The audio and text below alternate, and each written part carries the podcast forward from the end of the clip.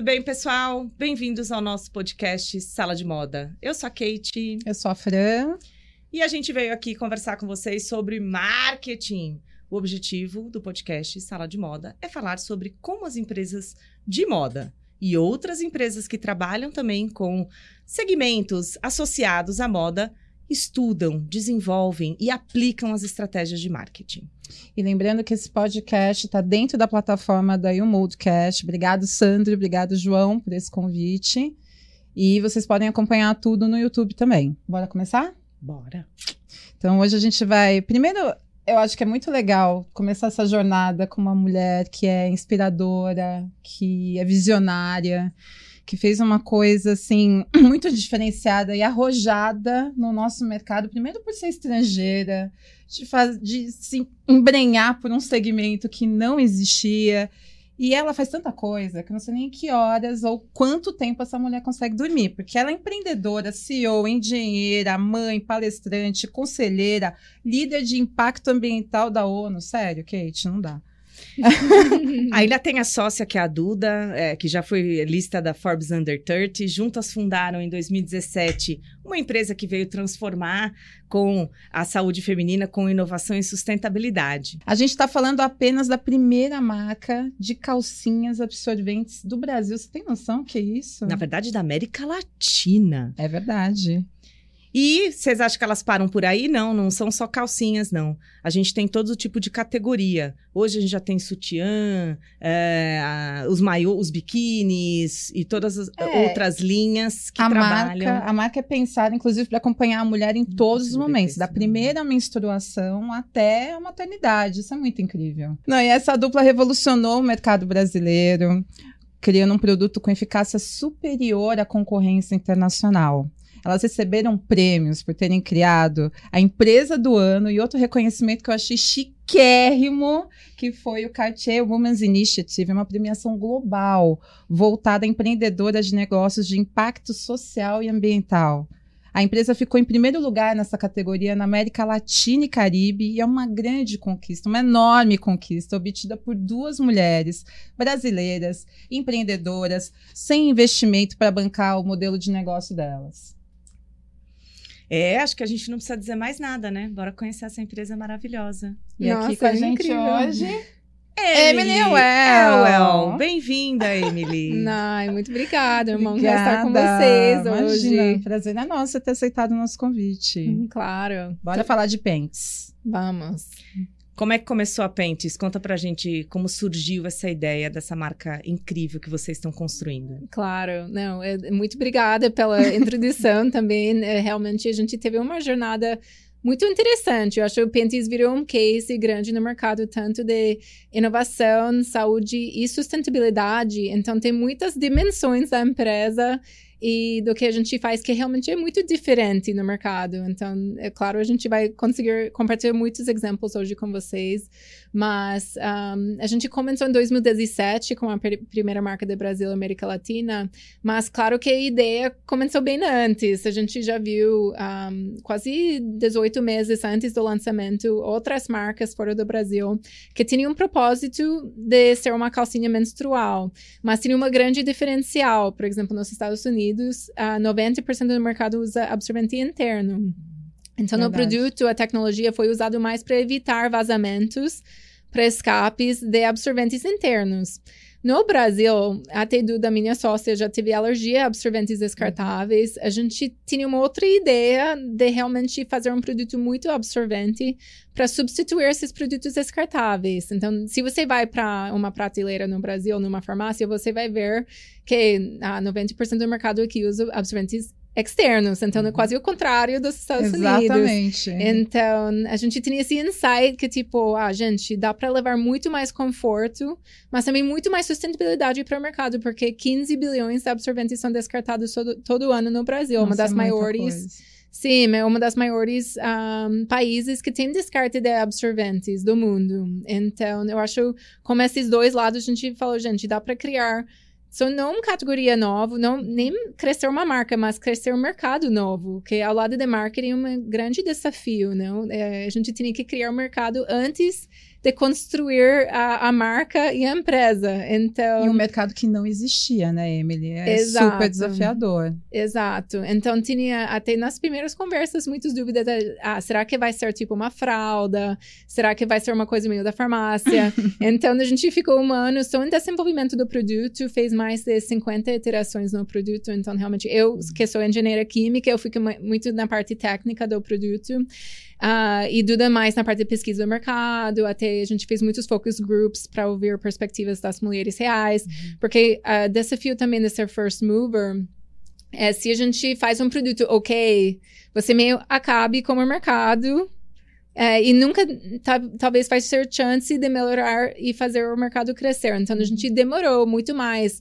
Até a maioria das startups tem MVP, não? Assim, Minimally Viable Product. E lança com isso. A gente fez o MVP, mas depois melhorou muito para lançar uma coisa que a gente tinha certeza que as pessoas iam amar, ia funcionar. Uh, então, e construir uma marca em volta que também tinha muito desejo, porque por ser um produto novo, um hábito novo, tinha que ter um, uma marca também bacana atrás. Não podia ser uma marca qualquer com tecnologia. Não. Até tinha esse risco de chegar como uma coisa meio esquisita. Ah, é, vou parar. Esse, esse, é um gancho que a gente quer abordar com você. O que, que é o marketing? Marketing para vocês? Como vocês pensaram o marketing da Pent sendo um negócio super novo, Sim. que não existia, que as Sim. pessoas tinham que ser educadas, né, no Sim. mercado para se tornarem consumidoras. Então, como vocês pensaram essa estratégia de marketing da empresa? Sim, claro que isso evoluiu bastante ao longo dos anos, não? Mas para o lançamento a gente entrou 100% com uma estratégia de PR. Então, imprensa, uh, orgânico, fez muito ação como influencer, não pago. Uhum. Foi que a gente fez seedings muito grandes, tipo, qualquer pessoa que tem uma audiência, a gente colocou o produto na mão da pessoa para testar, para usar. Porque a gente viu que, uh, Claro que no início também a gente não tinha budget, tá? para fazer muita coisa pago. Então a gente nem fez uh, Facebook Ads, Google Ads, a gente nem fez essa parte mídia pago no início. Realmente foi 100% orgânico e muito focado em conteúdo, porque para crescer um novo mercado, a gente não pode focar em vender o produto. A gente tinha que focar em awareness, em educação e vender um novo estilo de vida vender essa mudança de vida para os consumidores. Então, isso foi muito interessante para a gente. Então, a gente nasceu quase como uma marca de conteúdo, content marketing, que também vendia produtos. Uhum. Mas, é, e a gente realmente não sabia como que ia ser, né? No início, a gente vendeu uh, todo, o nosso, no, todo o nosso estoque em três semanas. Wow. Então, até a gente comprou o que a gente achou foi três meses de estoque. Nossos fornecedores falam, vocês estão loucas, nunca vai vender esse estoque, é muita coisa. A gente vendeu, até surpreendeu como que foi forte o lançamento, o interesse para o produto os feedbacks desse lançamento foi muito forte, positivo, e isso ajudou para a gente, não, cada vez mais vai crescendo. Um, e ao longo dos anos, essa definição de marketing mudou. Uma coisa que a gente fez muito estruturado desse Dia, desde o começo, realmente foi a, a série M e todos os fluxos de comunicação. Porque cada contato com o consumidor realmente é, é um momento quase sagrado para a empresa. A gente tem, não pode pedir mais do que você realmente precisa do cliente, até se fosse tempo e atenção. Então, por exemplo, a gente só manda e-mail se o meu e-mail vai agregar de alguma forma a vida dessa pessoa. Então, uhum. seja com conteúdo, seja como uma, um novo produto, como uma promoção que talvez realmente, mas para um segmento segmento que vai talvez realmente querer usar essa promoção. Então, por exemplo, alguém que acabou de comprar não faz sentido mandar e-mail da promoção para você, até vai deixar a pessoa chateada, não? Então, tem coisas assim humanos, básicas, e todos esses flows de automated marketing, a gente trabalhou muito nisso antes do lançamento, porque a gente não tinha equipe também para tocar. Então, a maioria das coisas, a gente até, eu montei o site, eu montei a maioria da parte da CRM, tá? Então, não foi outsourced. A gente foi super hands-on do dia, a gente passou tudo junto, o conteúdo, até porque também sou estrangeira, ela é brasileira, ela é muito mais o perfil mais nova do que eu, do nosso consumidor também. Então a gente tinha que passar tudo com muito cuidado, porque esses automated marketing, por exemplo, vai para milhares de pessoas todos os meses, até desde o início da empresa. Então, que é um produto que a gente sabe muitas pessoas vão conhecer e talvez vai demorar um tempo para ela comprar e a primeira vez. Então a gente já tinha esse conhecimento que tipo e que pode ser que ela vai conhecer, ela vai cadastrar para o desconto, uma coisa assim. Mas ela vai ter que ter um flow de conteúdo para alguns meses até para tentar tornar ela um cliente. E não conteúdo chato de vender, vender. Conteúdo de valor que está ensinando, que está educando, que está até criando desejo, não só para o produto, mas para um novo estilo de vida. Exato. Então, é, que é difícil, até eu falo, eu brinco, gente, mudar hábitos de ser humano é, é um business model difícil. É, é um business model em si. então, mas é. Pegando esse gancho teu do marketing digital, é, e eu sou super fã de Pentis, acompanho muitas newsletters, vocês estão em todas as minhas aulas como exemplos. Quando Ai. chega na aula de e-mail marketing, eu falo: Esse aqui é um e-mail marketing, Muito exemplo. Exemplo de e-mail marketing, pode olhar Pentis, porque é exatamente Verdade. isso, Emília. Acho que vocês conseguem construir dentro do digital a vibe da Pentis no termos, em termos visuais. Então, visualmente, uhum. ele tá sempre, ele é sempre muito, muito fiel ao que vocês uhum. são o conteúdo, a forma do texto, a Sim. linguagem de Sim. vocês é uma linguagem que ela está muito conectada com Sim. essa comunidade. Só que a gente sabe que o digital é um caminho, é uma ferramenta super interessante que a gente gosta de usar. Mas é o que você falou. Tá lá automatizado e de repente quando a gente assusta, né, a gente está falando ou atraindo pessoas que não são da nossa comunidade. Super. Como você, quando você está falando né, de, de comunidade é, e você fala de digital, como é que vocês lidam com a comunidade Pentes no digital? Além de e-mail marketing, sim, sim. e também quem não é da comunidade que chega sim. e quer. Ah, e aí, o que vocês estão falando, né? Com quem chega na roda no meio do, do assunto e que não tem nada a ver com vocês. Sim. Como conversar também com esse público que chega e não entende apêndice. Sim. Não, acho que a gente tem, a gente aprende todos os dias. Então, até hoje, depois de seis anos, a gente recebe perguntas, recebe comentários que nunca aconteceu antes. e o atendimento tá tipo, Emily, o que, que a gente faz, não? Então, mas eu acho a primeira coisa que é muito importante, uh, a gente tem uma equipe que é muito dedicada e culturalmente não tem medo de perguntar coisas pra gente. Então, isso é muito importante porque tem cenários novos que às vezes a gente tem que ter uma consciência diferente de como a gente lidar com as pessoas. Toda a equipe de atendimento, para mim, não está numa uh, função operacional back office. É, elas são na equipe que fica mais próxima de mim todos os dias. Eu tenho contato diário com elas. Qualquer problema, elas batem na porta, entram, a gente conversa. E eu coloco muito prioridade para elas, porque isso é uma, eu acho um erro muito grande de empresas. Para a gente ser digital, com, a gente foca muito em construção da comunidade. Então, atendimento não é só resolver problemas. Atendimento é sobre relação. Exato. Criar relação com a comunidade, como consumidor. E, e com isso, claro que vem muitos desafios de pessoas que vêm com as perspectivas que a gente não acredita. Por exemplo, a gente lançou a cueca trans para homens que menstruam. A gente fez uma super preparação com a equipe de atendimento para preparar para haters, pessoas que talvez uhum. acham isso um produto errado para nosso segmento, não sei. E a gente tem que aprender como lidar, mas eu acho que a gente sempre tem uma aberta para. Não é que o cliente é sempre correto, mas o cliente sempre ou pessoa da comunidade, talvez nem minha cliente, não, tem que se sentir ouvida. Tá? Isso é a coisa mais importante para mim. E que a gente realmente importa e a gente passa para os departamentos os feedbacks. Se a gente faz uma mudança ou não, como esse feedback, tudo bem. Mas a gente tem bastante. Uh, é, isso é uma coisa que eu estimulo muito dentro da equipe, da gente é, semanalmente tem um fluxo muito forte para todas as áreas da empresa. Tipo, eu recebi um pedido assim, ah, esse feedback vai para a equipe de separação dos pedidos. Ah, eu ah, achei essa comunicação, por exemplo, no, quando a gente lançou, a gente foi uma das primeiras marcas de ter uma representatividade maior visual da mulher brasileira. Então, tinha mulheres de todos os tons de peles, todos os formatos de corpos. E, e a gente até recebeu algumas críticas no início de pessoas falando ah, é, vocês não conseguem, não tem budget para contratar modelos bonitas. Nossa, e tipo, coisas assim, que absurdo, não? Mas é. nessa época, o até a pra... estética, né, que foi determinada daquela mulher que tem que estar tá naquela capa de na foto de calcinha. Sim, né? até mais para lingerie, de até mais para lingerie, não? Que Nossa, Brasil, exato. claro, que tem um mercado grande para lingerie, mas eu pensei, gente, nunca, eu acho que ela nunca viu uma mulher real em lingerie numa propaganda Exato. no Brasil. Eu acho que não, não aconteceu antes. E, mas que bom, não? Eu acho que quando a gente faz coisas novas, diferentes, a gente enfrenta é, pensamentos, desafios diferentes e a gente vê isso como uma oportunidade de, de diálogo.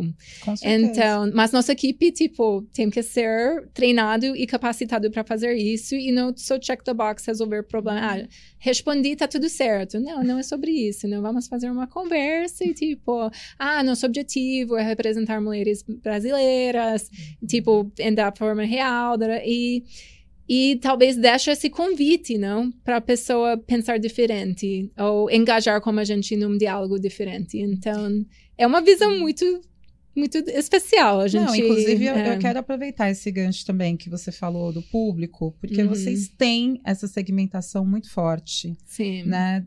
Que vai desde a comunicação nas redes sociais, ao que a Kate falou de newsletter, de e-mail marketing, enfim.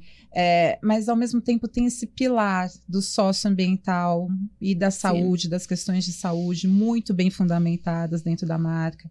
E como foi para vocês, assim, Emily, quando vocês começaram a pensar a marca, constituir, colocar tudo em pé? Como que foi essa definição de processo de público-alvo para vocês Sim. inicialmente? Eu queria complementar essa pergunta da Fran, porque assim, isso é uma coisa que a gente tem muita dificuldade na consultoria com clientes. Como definir público-alvo? Todo mundo trava Sim. isso quando está na cadeira do dono. Sim. Quem é meu público, para onde é, com quem quer o perfil, qual é a idade, enfim, quais são os, os hábitos. Então, como é que vocês organizaram isso? Sim. Definiram isso? Não, uma super pergunta. E eu sei que marketing tradicional, você e até empresas grandes têm que definir realmente o seu perfil e você vai atrás que a gente foi uma super novidade no mercado, nem tinha mercado para isso ainda, a gente fez o contrário, que é um pouco radical, que a gente como lançou a empresa... Vocês começaram pelo produto, fo né? Fo focou no propósito é.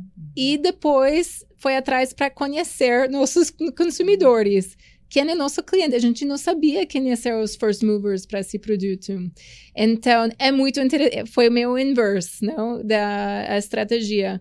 Mas que a gente um, é, não sabia realmente quem ia ligar tanto para esse produto. E a gente viu, claro, no início, a maioria das pessoas foi uh, early adopters para qualquer coisa nova, tecnologia, esse perfil, ou mulheres que já têm alguma ligação com sustentabilidade, tipo uhum. veganos ou fitness, que já têm uma consciência sobre corpo e saúde. E o meio ambiente também, com a preocupação de, dos dejetos que são gerados tal, então Sim. aderiram mais ao produto. Sim.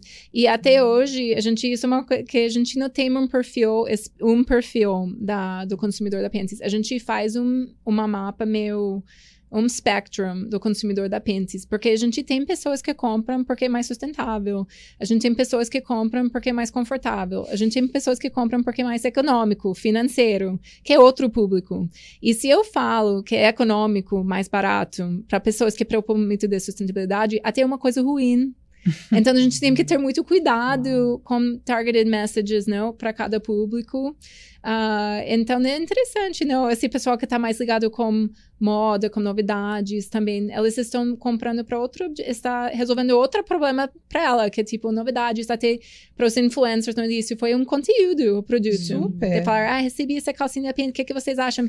Tem um monte de mensagem, ai, que nojento, o que, que é isso? que esquisito.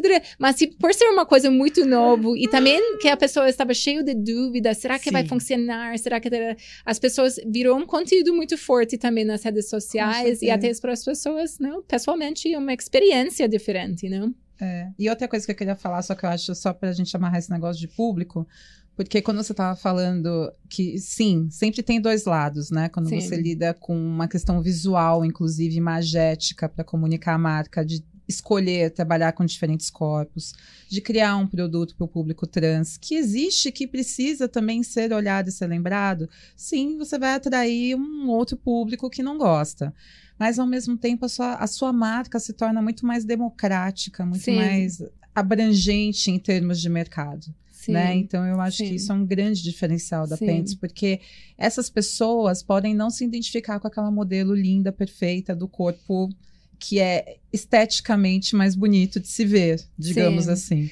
Então eu acho muito importante vocês terem bancado é, essa, esse lado, essa imagem, porque realmente é, é, é para onde a gente tem que olhar, é o real, é. né? Podia ser visto como risco, talvez, não? Mas eu acho que essa visão de inclusão e representar as pessoas foi muito importante para a gente. E às vezes a gente faz, até essa semana a gente tem uma campanha fotográfica, a gente vai fazer, e muitas vezes tem modelos que vêm para mim e falam, Emily, vocês foi a primeira vez que eu vi um corpo que eu senti representado como mulher, foi a uhum. conteúdo da Pentes. Isso para mim é tipo uma coisa muito profunda de da pessoa conseguir conectar e a gente recebe tipo muitas mensagens até pessoalmente de modelos que são tipo Emily, se você tem outra campanha, me convida, quero fazer de novo. Então, esse amor a gente constrói não só no lado de consumidor, mas também uhum. com nossos parceiros, uhum. não? E inclusão é, também leva muito inovação, que eu acho é uma uhum. coisa que pessoas, grandes empresas talvez não pensam tanto nisso, mas a comunidade, muitas vezes críticos, viram inovações da Pentes. Então, a, a sutiã absorvente que a gente lançou para amamentação foi o primeiro do mundo, foi uma super inovação globalmente. E foi, veio de uma crítica de uma mãe que estava amamentando e ela falou: gente, estou amando meu, minha calcinha pós-parto que estou usando, mas por que, que vocês não colocam essa Olha. tecnologia na sutiã? E a gente falou: não, e a gente tinha um sistema para tentar guiar feedbacks do produto ou ideias de produtos. E a gente mandou para todas as pessoas que tinham, mandou alguma coisa sobre maternidade, pilotos para provar. Então a gente faz cocriação, sabe? Olha. Com elas. Ai, que bom que você queria esse produto. Vamos fazer piloto, vamos mandar para você o produto. Olha. E você testa e você manda para a gente os feedbacks e a gente vai fazer. Então a, a, cueca também a gente fez assim, uh, com homens trans, a comunidade, alguns influencers também.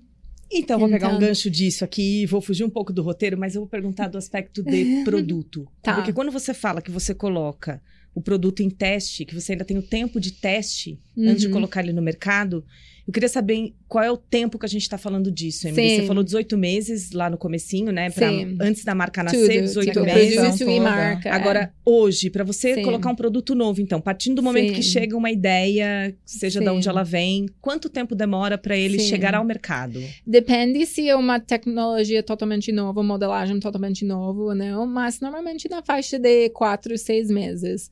Se é um produto que precisa muito teste, a gente gosta de esperar dois ciclos para a pessoa testar. Se, por exemplo, a amamentação é diferente porque dá para usar todos os dias, uhum. não, não é uma uhum. coisa mensal. Uhum. Uh, mas é, é, muito importante, tanto ao lado da experiência do consumidor ter esse tempo de teste, mas a gente acabe ouvindo, porque cada corpo também é diferente, gente. Então, por exemplo, sutiã. É muito complicado o sutiã para fazer uma coisa que até é funcional e confortável. e não Então, a gente recebe muitos feedbacks uh, que ajudam para o lançamento ser um produto produto muito melhor.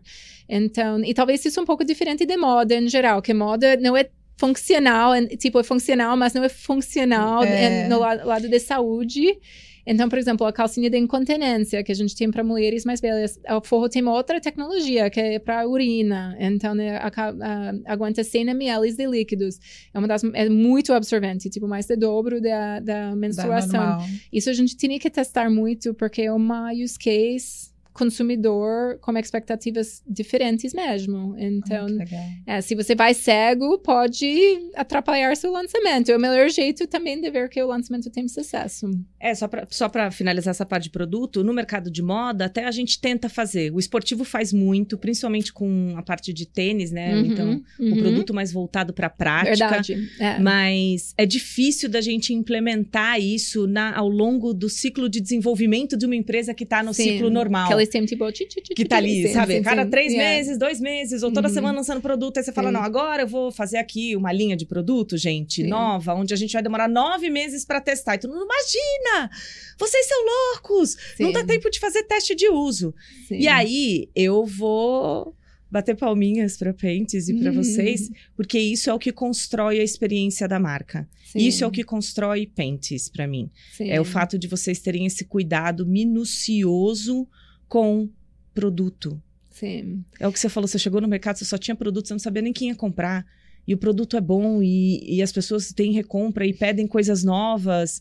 Então, essa experiência toda de marca que eu acho que é. Não, isso vem muito é. também de como as pessoas usam, né? Vem a experiência literalmente, Exato. é o conforto, é você sentir quanto tempo dura você ficar com o produto, né? Durante seu ciclo menstrual, durante esse pós-parto, é, enfim. Então, acho Sim. que todo esse experiencial traz uma construção realmente de relacionamento com o cliente muito mais profunda. Sim. Porque ele sabe que funciona para ele. Sim. Né? E as pessoas são muito fidelizadas por isso. Sim. Pelo que realmente serve para mim. É, até porque vocês usam isso na comunicação depois, né? Testamos.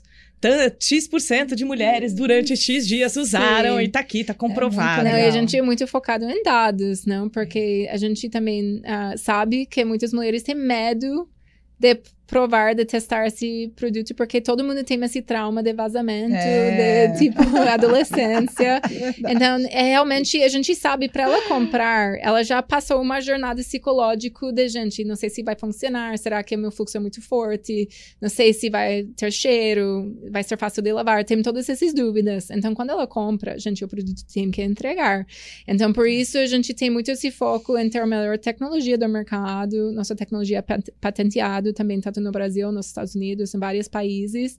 E a gente também foi a primeira marca de fazer estudos clínicos nos nossos produtos. Então, agora a gente é a única marca uhum. clinicamente aprovada do mundo no nosso segmento. Nossa, muito incrível. E que é uma coisa que até é muito raro você ver uma marca que quer ser regular. Porque todo, todo mundo normalmente quer menos regulação. Mas que o meu background é mais, eu veio do mundo de saúde, a gente, é muito importante ter dados, comprovação de ginecologistas, de dermatologistas, que o produto é seguro, que funciona e até leva uma qualidade de vida melhor para as pessoas. Então, eu acho isso um foco importante. Como líder do mercado, também liderar essa parte de compliance, de segurança, é responsabilidade como empresa de uh, entregar uma boa experiência para o consumidor. É, pode pegar. eu ia aproveitar e falar de marketing de experiência. É porque Legal. como a gente está falando de experiências, a gente queria saber como que é isso na Pentes. Como que uhum. vocês pensam essa questão do marketing de experiência com os clientes de vocês? Não, muito legal. Claro, claro, quando a gente lançou, a gente foi uma marca totalmente digital. Então, toda a parte da experiência foi muito ah, comunicação no site, comunicação ah, nos e-mails, comunicação com atendimento, né, todos os contatos com a empresa. Uh, quatro meses, mais ou menos, depois do la nosso lançamento, a gente recebeu uma oportunidade de abrir uma loja pop-up no Oscar Freire. Eu que fui a pessoa mais resistente de abrir loja, porque eu falei, gente, a e-commerce é muito grande, tem um potencial... Quantos SKUs vocês gente... tinham nessa época? A gente tinha ah, 30 skills, gente. Nossa, foi, okay. Já tinha é, 30 produtos tá na é, coleção. É, tipo, não a foi, loja vazia. É, não foi tantos produtos, uhum. mas também foi nesse momento de vender o lifestyle novo, uhum. construir o mercado. Então, o objetivo foi outro. E a gente viu que tinha um desafio online das pessoas realmente acham que vai ser uma fralda, que não vai funcionar, que tem dúvidas sobre a qualidade do produto.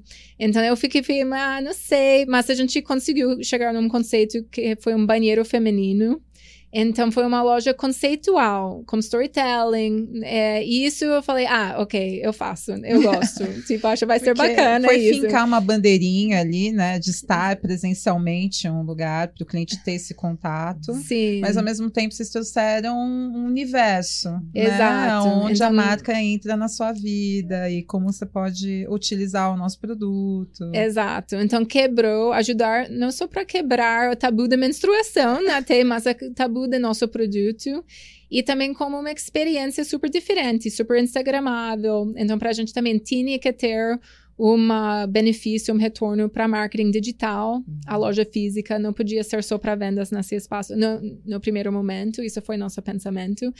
E, e, também, por exemplo, nossas vendedoras foi treinado como educadoras, não só comercial de vender, vender, vender. Por quê? A maioria das pessoas entravam na loja para conhecer, para alguém explicar como funciona, como para ter esse contato humano e carinho. E às vezes vai sair, vai comprar depois, ou vai voltar da loja daqui uma semana, vai pensar. Então, é, foi muito diferente. Até tem muitas mulheres que veio só para falar sobre a primeira menstruação dela, sobre as cólicas. Virou realmente um espaço de comunidade. Uma terapia. E, exato. Então, um tem, tem venda, é, vendedoras, né, que mandam mensagem: Emily, eu acabei de ficar duas horas como um consumidor falando sobre a trauma da primeira menstruação. Então eu falei, ai, que bom, gente. Tipo, que bom, gente. Mas, só, só, aproveitando que você está falando de vendedoras e marketing de experiência, a gente sabe que vendedores é, os, é o ponto de contato mais importante para a experiência de marca. Super. Você fala que você não queria um vendedor que vendesse roupa. É, como é que você achou essas pessoas para capacitar elas para contarem a história da Pentes? Sim, não, é, no início, abrindo a loja a Duda e eu foi as primeiras vendedoras. então isso ajudou, não, mas a gente realmente foi muito hands-on tudo. Uhum. E mas a gente uh, começou contratando no primeiro meu amigas da marca, pessoas que já conhecíamos, já Ai, usavam, que, que tinham interesse. Porque a gente, quando a gente fez o lançamento da loja, realmente, eu acho que só tinha uma, uma vendedora contratada. E realmente eu e Duda ficamos na loja para um tempo junto. E a gente atraiu, ah, vocês querem, precisam de mais vendedoras? Então, tem essa sorte que você atrai, que você não coloca no mundo. Exato. Então, a gente tinha muitas pessoas interessadas. Mas hoje, isso não é sustentável, tá? Então, isso só foi para abertura. Hoje, a gente vê muito esse perfil de estudantes, de alunos e também também um, em vários segmentos e também pessoas de hospitalidade hospitalidade, não? Uhum. Que eu acho bem como uma cabeça mais experience do que uma coisa muito comercial. Uhum. Um, mas realmente é diferente, não? A gente tem, tem, a gente aprende também juntas como fazer esse novo conceito de varejo. E eu acho que nessa época deu super certo, porque a gente abriu a loja para Black Friday, para Natal e Réveillon. E a loja vendeu tão bem, a gente estendeu, ah, dois meses, depois mais seis meses. E depois a gente fala, ah, a gente precisa um ponto fixo. Tá lá até hoje, Então, né? sim, então agora a gente, depois de um ano e meio, depois do pop-up, lançou uma loja fixa na Radar Globo e Oscar Freire. E realmente virou um grande foco de marketing da empresa, Sim. tanto para contato, experiência como produto, educação. Tem muitas pessoas que vêm do do Brasil inteiro, mas também de outros lugares do mundo lá. Então, todo dia a gente recebe. A gente pode abrir loja em Coreia, em Canadá, em Itália. a gente legal. tem muito interesse também de estrangeiros que vê o conceito da marca e gosta. E isso também foi um parte do estímulo da gente uh, ir atrás de oportunidades também lá fora. Vocês estão vendendo então, no mercado internacional hoje? Sim, já? sim. Então, a gente lançou legal. em Selfridges, Galeries Lafayette, The Bijenkorf, na Holanda. Então, a gente começou mais, mais com B2B. Então, a gente fez outra estratégia lá fora do que no Brasil. Brasil. Uhum. Mas, mas as lojas continuam sendo uma parte muito importante da experience e a gente tem a intenção de crescer a base de lojas que ajudam tanto ao lado comercial, mas também para quebrar e fazer esse storytelling da marca e criar comunidade, que é muito importante também para a gente. Com certeza. E eu acredito muito nesse formato, porque realmente eu acho que as pessoas que vão à loja para conhecer o produto, uhum. depois elas vão comprar digitalmente uhum. e vai fluir, mas elas tiverem esse presencial, esse contato uhum. físico, entenderam que tem várias modelagens, Sim. cores diferentes, fluxos, né, para absorção diferente. Então, acho que esse produto visto, ele ganha Sim. uma outra dimensão quando você Sim. vai realmente consumir, né? Sim, exato. Se a gente for pensar aqui, fazer uma analogia com o varejo de moda geral, é, e o varejo de moda que se preocupa com a experiência do cliente, a gente teria talvez um personal shopper ou o personal stylist ali dentro uhum. das lojas que ajuda a pessoa a escolher o look e no caso da Pentes, a gente tem, na verdade, alguém que está te ensinando a um novo Sim. jeito de você se relacionar com a sua menstruação. Sim. É, uma, é uma descoberta, é uma educação. Sim. E aí, pegando esse gancho da educação e clientes, como é que você. Como é que vocês fazem essa, essa, essa transmissão de conteúdo? De forma segmentada. Por quê? Porque eu entendo que você tem a Panties Lover e que ela quer, uhum. quer, quer saber cada vez mais sobre Sim. menstruação, sobre científicos, dados científicos e o que vocês estão pesquisando e etc.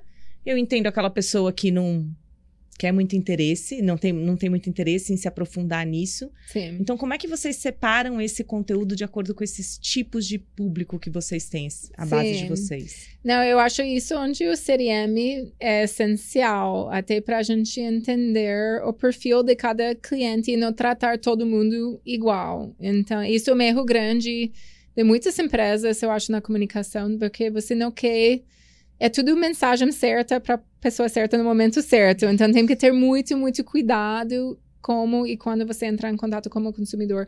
Então, por exemplo, open rates de e-mails, eh, nem se ela faz um clique, a gente consegue ver, a gente faz muito conteúdo do blog, uhum. conteúdos que a gente consegue entender um pouco, ah, quem é mais ligado com fem, feminismo, uh, quem é mais ligado com sustentabilidade, quem, quem é ligado mais com moda, quem é ligado mais com não, uh, novidades, descontos, promoções. Então, isso ajuda a gente muito e também engajamento nas redes sociais. A gente consegue usar essa informação para dire direcionar como a gente está fazendo os anúncios, por exemplo, mídia pago. A gente não quer rodar um anúncio falando sobre sustentabilidade para alguém que, tipo, nem está aí, não acha isso importante na vida dela. claro, porque o produto entrega um benefício grande ao lado da sustentabilidade. Eu acho para algumas pessoas isso é meio um plus, hum. mas não é o core uh, ah, para algumas pessoas. E para o mass market, eu acho é sim, porque o consumidor normal, infelizmente, não preocupa tanto de sustentabilidade nas compras. Pensa mais em, tipo, benefício e preço e uhum. pronto. Mas eu acho que isso está mudando muito com a geração Z, que está muito mais ligado com a valores, que está muito mais ligado com, gente, o que, que essa empresa está fazendo para fazer melhor no mundo. Então, isso é uma oportunidade grande para a gente também, porque a, a primeira menstruação é esse público. Mas é um público difícil ao lado de marketing para a gente chegar, porque é muito protegida, né? Então, a, a gente é, estamos aprendendo todos os dias é, sobre isso. e tem uma matéria que eu li que você falou, uma coisa super legal, Emily, e especialmente sobre sustentabilidade. Suas aspas eram assim: acredito em um modelo de negócio social integrado em que, quando cresce a parte financeira, cresce o impacto social e ambiental. Então, como vocês pensam esse modelo na prática, no dia a dia, que você está contando um pouco para a gente? E como vocês comunicam isso? Porque você está falando dentro do marketing, né? Sim. Você está falando dessa questão de diferentes públicos, do, da geração Z, que a gente sabe que é super engajada no consumo por valores, por identificação e de desassociação de muitas empresas na questão da sustentabilidade. Mas isso é, é um pilar da Pence. Então, Sim. como vocês fazem tudo isso ali funcionar no seu dia a dia para diferentes consumidores. Sim, não, eu acho que a gente tem um benefício muito raro que nosso produto diretamente leva impacto social e ambiental. Então, isso é uma coisa que é, é, muito raro de ver num produto uhum. só. E muitas empresas, os dois, exato. E uhum. muitas empresas montam, tipo, projetos, coisas à periferia da empresa para conseguir levar esse impacto. Vocês nasceram no nosso, assim, a gente né? já nasceu assim. É. Mas eu, esse, que, uh, aspas que você falou, eu questiono muito o que, que é função de empresas na sociedade. Eu tenho uma, é meio radical, mas para mim, a função de empresas na sociedade não é só criar valor financeiro, mas uhum. criar valor social. em todos os sentidos. Então, social, ambiental, ambiental, cultural uhum. para a comunidade. Então a gente pensa de uma forma muito um, stakeholder, valor para stakeholders versus shareholders. Uh, até como uma empresa que realmente nem tem shareholders, porque sou do DL. e a gente é bootstrapped, como você comentou. E isso também ajuda a gente, não? Porque investidores às vezes nem estão tão ligados com esses objetivos ambientais e sociais. Mas uh, ao lado ambiental, eu acho é, é muito claro que sustentabilidade é os dois, não? E a gente fala que não é só. Muitas pessoas pensam só no ambiente, mas realmente ambiental e social, os dois sempre, sempre incluir. Uhum. Mas ao lado ambiental, claro que nosso produto diminui um monte de lixo gerado por produtos descartáveis. Mas a gente começou a ouvir depois dos consumidores: ah, mas o produto da Pentes é sustentável, o que, que vocês têm? E a gente já tinha trocado todos os tecidos para tecidos biodegradáveis, uhum. por exemplo, a gente fez um trabalho de fazer o mais sustentável possível o produto, mas eu falei, gente, não existe um 100%. produto 100% é sustentável. Uhum. Não existe uma empresa 100% sustentável. Uhum. Então, a sustentabilidade é sobre transparência de, de ter um caminho sem fim de melhoras em todos os sentidos. Então, a gente lançou, por exemplo, a primeira etiqueta de carbono da moda brasileira, como esse objetivo de levar mais transparência para o mercado, a de emissão de carbono. A gente também faz offset, a compensação disso, que virou os produtos carbono neutro. Mas que é importante é a transparência. E será que no futuro moda vai ter que ter uma etiqueta de carbono, vai ser regulado até isso. Ah, se você está muito acima da média para sua categoria, você paga algum, não sei. Alguma multa ou mais, né? É, não sei. Ou, até para pessoas que estão fazendo um bom trabalho, que você uhum. talvez pode ter um incentivo financeiro para fazer um bom trabalho. Então, até temos essa brincadeira. Por que, que fazer um bom trabalho é opcional? Não deveria uhum. ser opcional, não. Devia ser obrigação. Sim. Até quando você fala que esse é um pensamento um pouco radical que vocês têm, Sim. eu diria é. que é um pensamento visionário e um pensamento correto. É. Como todo empreendedor que se propõe Sim. hoje a fazer alguma coisa deveria pensar, porque o planeta é de todo mundo. Mas a fala do né? radical dentro da sociedade, dentro, é. dentro dessa do, do, empresariado brasileiro faz total sentido. É a camisa é que veste, radical, mesmo. é radical. Imagina. Que é isso? Imagina que eu vou criar um negócio Sim. sem pensar em público-alvo. Imagina que eu vou criar um negócio pensado em monoproduto. Sim. Então, tem muitas Sim. premissas na moda que você entra com uma categoria trans, né, entraram de maneira transversal no, no setor, é, com uma categoria que estava lá parada, marginalizada? Lingerie, tá lá. Aquele mal necessário é, da menstruação, ninguém né? Quer falar, mês, ninguém quer ninguém saber. quer conversar sobre. É sempre tabu, sofrimento. Entendeu? E aí, é, aproveitando, você vira e fala: agora eu tenho que vender para a menina na primeira menstruação. Mas, Emily, será que a mãe dela tá preparada para usar esse produto já? Para levar isso para casa para ela? Você tem que educar.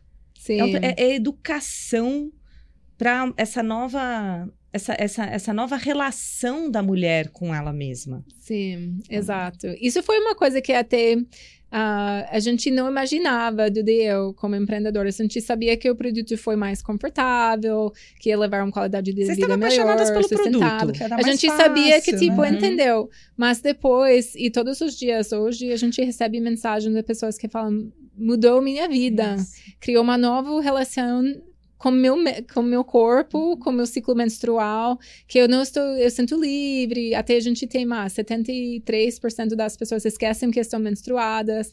Isso para mim é tipo um grande sucesso. É então, mas é transformacional de conseguir uma, durante o ciclo menstrual, deixa ela empoderada fisicamente, emocionalmente uh, e criar uma nova relação Sim. com o corpo mesmo. Então, é e muito outra incrível. coisa incrível que vocês fizeram foi aquela clarinha, né? Porque o, o principal medo da mulher quando tá durante o período menstrual é usar roupa clara, roupa branca. Sim. Então, vocês fizeram Sim. uma que é, é nude, ela some ali na roupa, mas ao mesmo tempo tem toda essa tecnologia e a qualidade do produto Pentes para que você realmente tenha liberdade em qualquer momento do seu mês, Sim. sem essa preocupação. Né? Emily, sozinhas vocês não iam conseguir chegar onde vocês estão. E a gente vê muitas marcas associadas e caminhando junto com vocês. Né? Até um, uma, um, um player que é sempre livre, que está muito próximo de vocês também. Então, como é que hoje você vê, até antes da gente entrar aqui, ela falou: Meu Deus, a gente está fazendo tanta parceria que daqui a pouco a, a marca está esquizofrênica. Como é que são as parcerias hoje para você? Como é que começou parceria? Sim. Qual era a ideia inicial de vocês? O negócio foi crescendo? Qual é o, né? Como é que está hoje? O que, que vocês veem para o futuro? Porque quando a gente fala de marketing, a gente vê principalmente no mercado de moda as marcas cada vez mais se associando para gerarem mais valor para o cliente. Sim. E vocês estão conseguindo fazer isso com diferentes marcas. Sim, não acho que a colaboração é o futuro.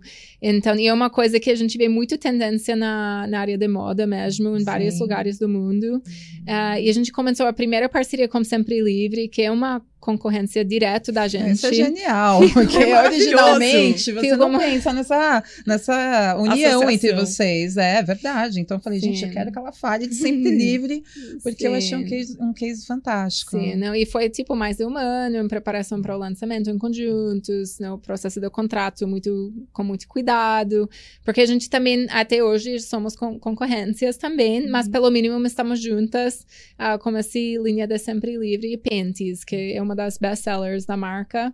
E como esse objetivo realmente é agregar um valor para o consumidor. Então, nessa época, eu acho que eles viram e entenderam que produtos duráveis, reutilizáveis, vão ser o futuro dessa categoria, sem dúvida. Até se você pensar, canudos descartáveis, nem dá para usar mais em vários lugares do mundo.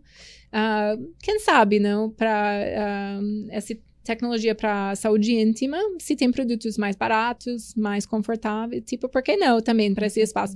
Então, acho pensando nisso, eles viram como uma oportunidade, não sou talvez uma ameaça, mas uma oportunidade. E a gente também viu eles como uma oportunidade de a gente criar, uh, abrir para mais pessoas, porque isso é sempre desafio da gente chegar cada vez mais e mais mulheres até em outros canais. Então, o foco desse lançamento foi na canal farmácia, que a uhum. gente não estava ainda uh, vendendo. E com esse novo volume e escala, a gente conseguiu lançar a calcinha absorvente mais barata do mercado. Então, o objetivo também foi para democratizar nosso produto e tecnologia no mercado, que até eu sempre falo para até para o impacto que a gente cria se a gente não consegue democratizar o produto, a gente não vai chegar no nível de impacto que a gente quer como empresa. Então, foi muito alinhado os objetivos de um benefício óbvio para o consumidor, uma oportunidade de transformar o mercado de uma forma diferente. Uhum. E eu acho que, como esse primeiro lançamento, claro, a gente tinha muito medo de pessoas haters, assim, e também a gente falava muito contra absorventes descartáveis. Então, no Instagram da Pentis, uma sobre quanto lixo tá, e depois um post sempre livre. Parece um pouco realmente esquizofrênico. É, é, incongruente. Mas a gente sempre vê como a gente está fazendo parte de uma evolução no mercado e isso é uma coisa boa.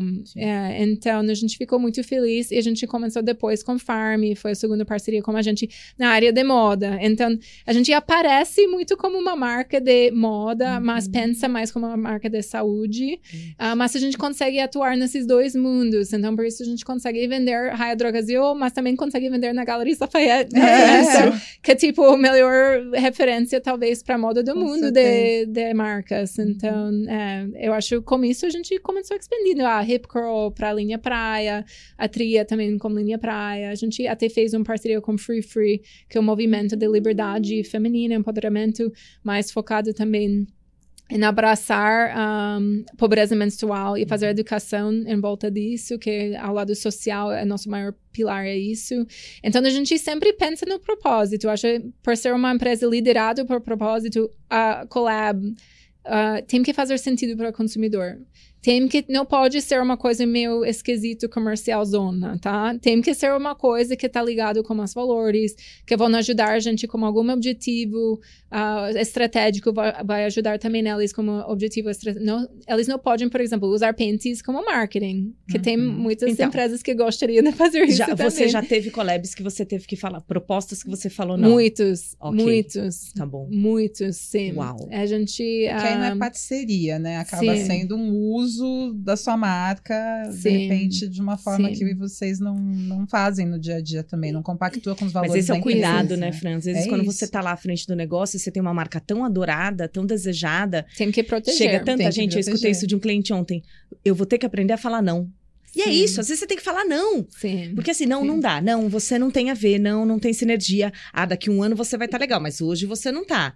Então, o, o, não também. A não é, é importante, mas também, por exemplo, tem conversas que não rolou ainda collab que ainda pode rolar, tá? Então, tipo, no, que não dá para fazer tudo numa vez. É. E tudo tem o timing também, que pode fazer sentido. Então, se tem, por exemplo, ah, um collab, a gente nunca fez da sutiã, mas vamos falar uma coisa ligada com maternidade. Ah, pode fazer sentido. Mas não dá para fazer collab de, não sei, uma marca que não tem nada a ver com uma sutiã e que está querendo atrair clientes de maternidade. Tem que entender o que, que é o objetivo. O objetivo uhum. realmente é agregar e entregar valor para o consumidor e mostrar, re, re, fortalecer nossos valores compartilhados, ou é para não, é outro. Não, então é, a gente tem muito esse cuidado. Então, Faz exato. Todo sentido. É. Até porque você falou, uma collab, para ela fazer sentido, tem todo o desenvolvimento, além dessa questão dos valores, tem todo o desenvolvimento de produto que tem esse tempo para uhum, existir. Uhum. Então, obviamente, não dá para sair fazendo um monte, mas sim, desde que elas sim. sejam num sim. universo que faz sentido tem, tem como agregar. Sim. Inclusive, queria te perguntar uma coisa. Dentro desses Sim. cases aí, parcerias, qual que foi mais importante para vocês até então? Que, que te realizou mais fazendo?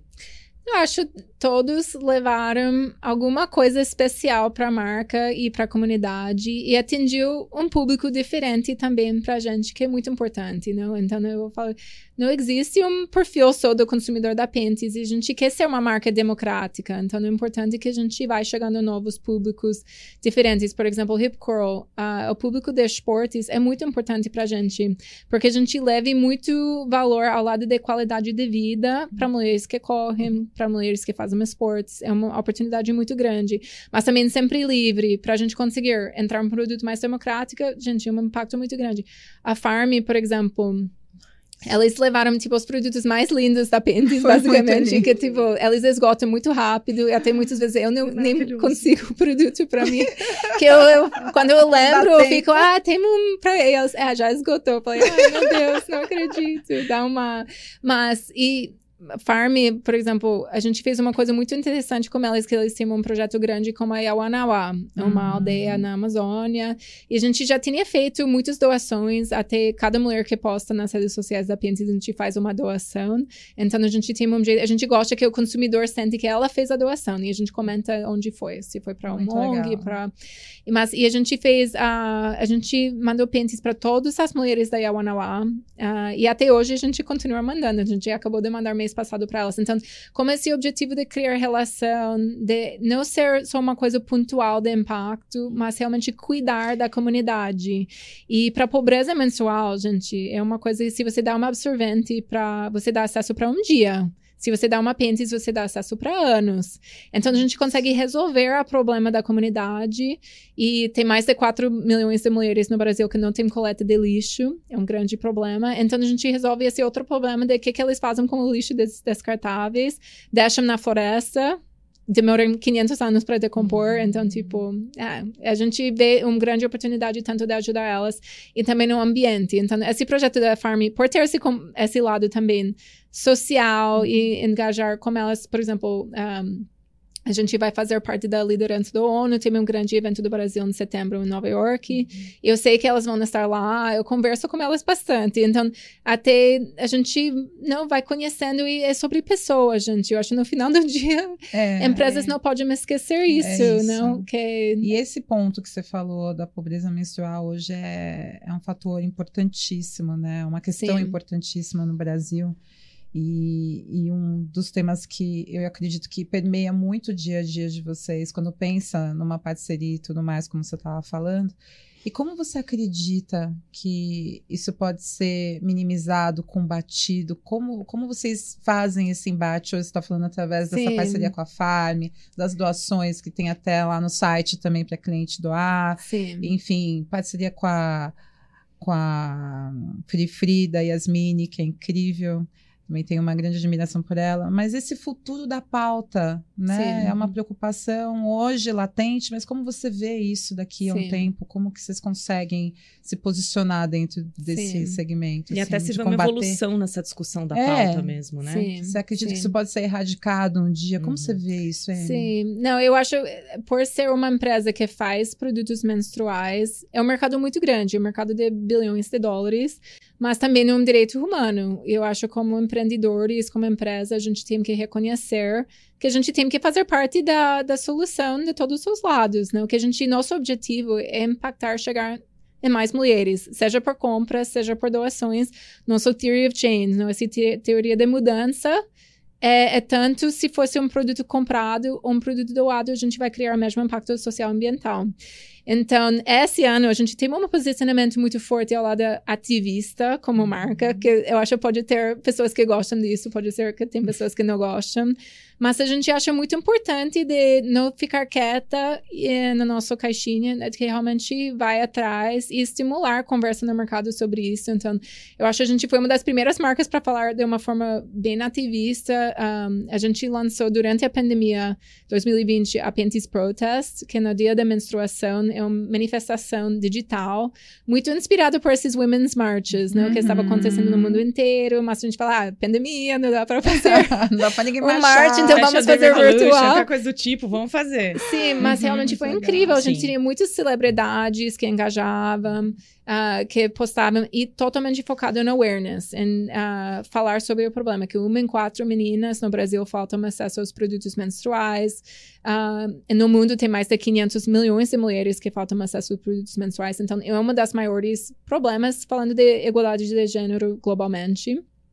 Mas Esse ano a gente fez uma coisa muito diferente, porque como Piantis, como marca, como empresa, a gente não pode ficar confortável fazendo a mesma coisa sempre. A gente tem que evoluir e surpreender. Eu acho que a gente gosta de, tipo, ser uma marca que sempre faz coisas diferentes e, e vai surpreendendo a nossa comunidade. Então, esse ano, a gente, no lugar de só focar no awareness, a gente falou, gente, vamos falar sobre soluções, vamos falar sobre como a gente pode realmente resolver esse problema. E que aconteceu em março algumas conversas sobre fundos para distribuir absorventes. Já estava no momento de mais focar em solução. A gente fala, ah, eu acho o timing importante de a gente fazer isso esse ano. Então, a gente lançou o site pobrezamenstrual.com uh, ah, e dentro do site a gente colocou um plano para acabar com a pobreza menstrual até 2030 que é um objetivo. É isso que eu ia tá? falar. Vocês têm um objetivo já, é seríssimo. Objetivo. Então. É um desafio, realmente, é um desafio. até para setor público, tá? É. Então, é tipo, ah, todo mundo está falando, mas vamos focar no objetivo para a gente realmente, realmente resolver. Fazer, é... Exato. Porque senão só vai ajudando vai as pessoas. Exato, ajuda uhum. as pessoas políticas. Mas eu acho que. Só para falar sobre isso, é... mas vamos realmente resolver uma coisa. Mas eu né? acho que você tem, você tem questões bem, bem interessantes dentro da fundamentação desse plano, que é, primeiro, veio todo o processo de jogar luz para esse assunto, de educação. Sim de trazer realmente essa realidade, porque a gente está falando não só é, de tirar essa, essa pessoa de um contexto social de dignidade, onde ela não tem acesso ao absorvente. Existem meninas que deixam de ir à escola nesse Exato. momento, elas perdem Super. conteúdo ao trabalho, ao trabalho uhum. elas têm problemas, Sim. inclusive, de infecções, porque a gente está falando do que uhum. elas usam ali para conter o fluxo menstrual com que elas têm, que é Sim. inadequado, que geram problemas de saúde ginecológicos e tudo mais. Então, vocês trouxeram primeiro essa informação para o mercado Sim. e agora é ação. Está muito bem fundamentado esse plano. Sim. Então, agora vocês estão olhando 100% para esse objetivo e até 2030 fazer alguma coisa ainda mais significativa. Sim. Eu acho uma das grandes provocações que a gente fez é, também né, que a gente acredita muito que a gente não vai acabar com a pobreza menstrual no Brasil sem considerar produtos duráveis. Eu nem vou falar a palavra sustentável, é. porque eu acho sustentável parece uma coisa de luxo, uhum. que é um nice to have, tá? Uhum. Mas duráveis, porque é assim a mesma coisa. Se você dá uma absorvente é para uma menina, você dá acesso para um dia e você vai ter que repor e todo mês ela vai lutar para sair da pobreza menstrual. Quando você dá um produto durável, você vai dar acesso para anos. Então, pensando numa intervenção de saúde pública, é uma intervenção muito mais efetivo muito. e mais barato a longo prazo. Uhum. Então a gente fez a conta e colocou nesse site. Quanto custa? Vai custar quase um bilhão de reais por ano para acabar com a pobreza menstrual com produtos descartáveis. Se fosse 90% uh, duráveis, porque a gente sabe que tem uma porção de pessoas que moram na rua, que não tem acesso à água para lavar uh, os produtos, uh, fica na faixa de 400 milhões. Então realmente é uma redução muito, muito grande. e é, a gente quer que isso é considerado durante todo esse processo e colocar isso em números, porque é uma responsabilidade pública também. Não só ao lado ambiental, mas ao lado financeiro mesmo, né? Que no final do dia eu acho fala mais. Então, pegando esse gancho do financeiro e hoje a Pentes já com 50 funcionários, é isso, Emily? Sim, sim. 50 funcionários. Chegou bastante gente no, no seu navio, né? Na empresa. Bastante gente que talvez não compartilhou do comecinho lá da tua ideia e da Duda. E aí hoje, como é que é, como é que é a tua liderança, como é que são essas outras pessoas? Elas entendem quando você chega e fala o nosso objetivo é combater a pobreza, a, a, a pobreza menstrual como marca? É, ou não, Emily, isso é, isso é filosofia, a gente tem que vender, a gente tem que converter no site. Não, para de falar disso, porque a gente tem que falar de conteúdo. Sim. E como é a visão de marketing, o entendimento de marketing das outras pessoas na empresa? Sim.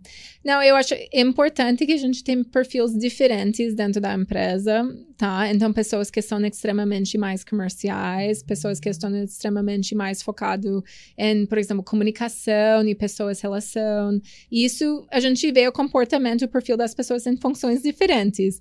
Mas eu acho que toda a equipe compartilha esses valores e missão e a parte de impacto de algum nível, algumas mais do que outros. Mas, por exemplo, alguns anos atrás eu coloquei um typeform, tipo um formulário no site para pessoas que querem trabalhar na Pentis, porque a gente estava recebendo no atendimento muitos CVs meio random, sabe? Muitos CVs mesmo. Eu falei, ah, vamos colocar um formulário e até como funções e quando a gente precisa já tem meio um banco de pessoas que gostam da marca, que conhecem a marca, que seria pessoas muito mais legais para trabalhar para a gente, porque já tem esse amor para a empresa. Agora essa lista tem mais de 5 mil pessoas, tá? Uau. tá? Então, a gente tem Tá realmente... muito fazer a mais gente seleção. alinhada com o propósito do que a Sim. gente imagina. Não, as pessoas se identificam com os legal. valores mesmo, né? Sim, então isso é uma coisa que não foi intencional, Uhum. mas eu acho por ter um propósito muito forte no mercado, de que fazer uma transformação do mercado, Uhum. tanto ao lado comercial, tanto ao lado social, ambiental, a gente acaba atraindo muitas pessoas, seja por inovação, ah, seja por a comunicação ser diferente, seja por ser inclusivo, muitas pessoas que amam a marca e querem fazer parte dessa evolu- evolução juntos. Então, a maioria das pessoas na nossa equipe a gente contratou assim. É, então, isso é uma coisa muito especial, porque ah, é um desafio grande para startups crescendo também, é recruiting, é conseguir achar pessoas boas, que ah, até tem... Que são acreditem, às vezes, mais no propósito do que no negócio em si, né? Porque o negócio não Sim. tá pronto, ele tá Sim. nascendo. Ele tá Você em tem, às vezes, uma ideia. É. desenvolvimento. Sim, exato. Então é importante a gente ver, ah, até ah, eu ouvi de outros empreendedores falando muito isso, que às vezes você tem uma pessoa que é mais tecnicamente bom do mundo, mas se eles não estão ligados com valores da empresa, se não conseguem colaborar com outras pessoas, se tem problemas até comportamentais, gente, isso não vai dar certo. Não funciona, né? Então, não é só sobre o trabalho. No final do dia, empresas é tudo sobre pessoas. Pessoas Exato. clientes, pessoas parceiros, pessoas dentro da equipe. E a gente tem que ter esse people first mentality sem, sempre para a gente conseguir crescer uma equipe bom, porque isso é um asset também. Isso é uma, é uma- uma- no final do dia a coisa mais importante pra gente é Sim. isso. é. E você falou que não foi proposital, não foi pensado esse caminho, mas ele é um grande termômetro para mostrar que vocês estão no caminho certo, né? É, espero que sim. Eu tenho certeza que sim. Ah. Bora pro Bora pro nosso marketing. final?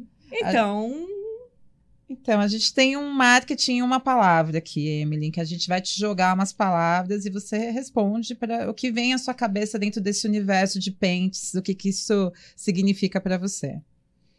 bora. O que significa pra você dentro da Pentes, Emily? Marketing, Relacionamento. cliente, Amor. experiência do cliente. Surpreendente. Eu vou morrer com isso. Influenciadores, Ativistas. Aí, tava com medo. Sustentabilidade, Essencial. futuro, Transformação. E aquela dica de ouro para quem é profissional, de marketing de moda, e a pessoa não sabe o que tem que fazer para ser bem sucedido. Eu acho para mim a dica é sempre esse autoconhecimento de achar seu propósito, né? Eu acho quando você como profissional, seja empreendedor ou seja uma pessoa em qualquer empresa, se você consegue entender seu propósito autêntica e focar nisso e conseguir manifestar isso dentro de qualquer ambiente do seu trabalho, você vai estar mil vezes mais feliz, você vai ter mil vezes mais impacto e sucesso até financeiramente. Então, isso para mim foi a coisa mais importante na minha vida e estou muito grata todos os dias de conseguir levar um propósito também que é muito pessoal ah, dentro da Pentes. Ai, a gente tá muito grata de ter tido você aqui com a gente. Que delícia. Obrigada, Emily. Ai, muito obrigada, obrigada, por compartilhar vocês. tanto. Que delícia. Foi um Parabéns. papo muito rico. é, Tem muitos detalhes de marketing que eu nunca entrei, como outras conversas. Então, Que delícia, um- obrigada! foi uma delícia para mim também. Obrigada. Parabéns, Duda, pelo negócio. Também. Obrigada, João. Obrigada, Sandro, de Sucesso. novo pelo convite. Vamos Obrigada, pro próximo. Kate. Obrigada, Próximo. Fran. Não, Obrigada, Emily. Imagina.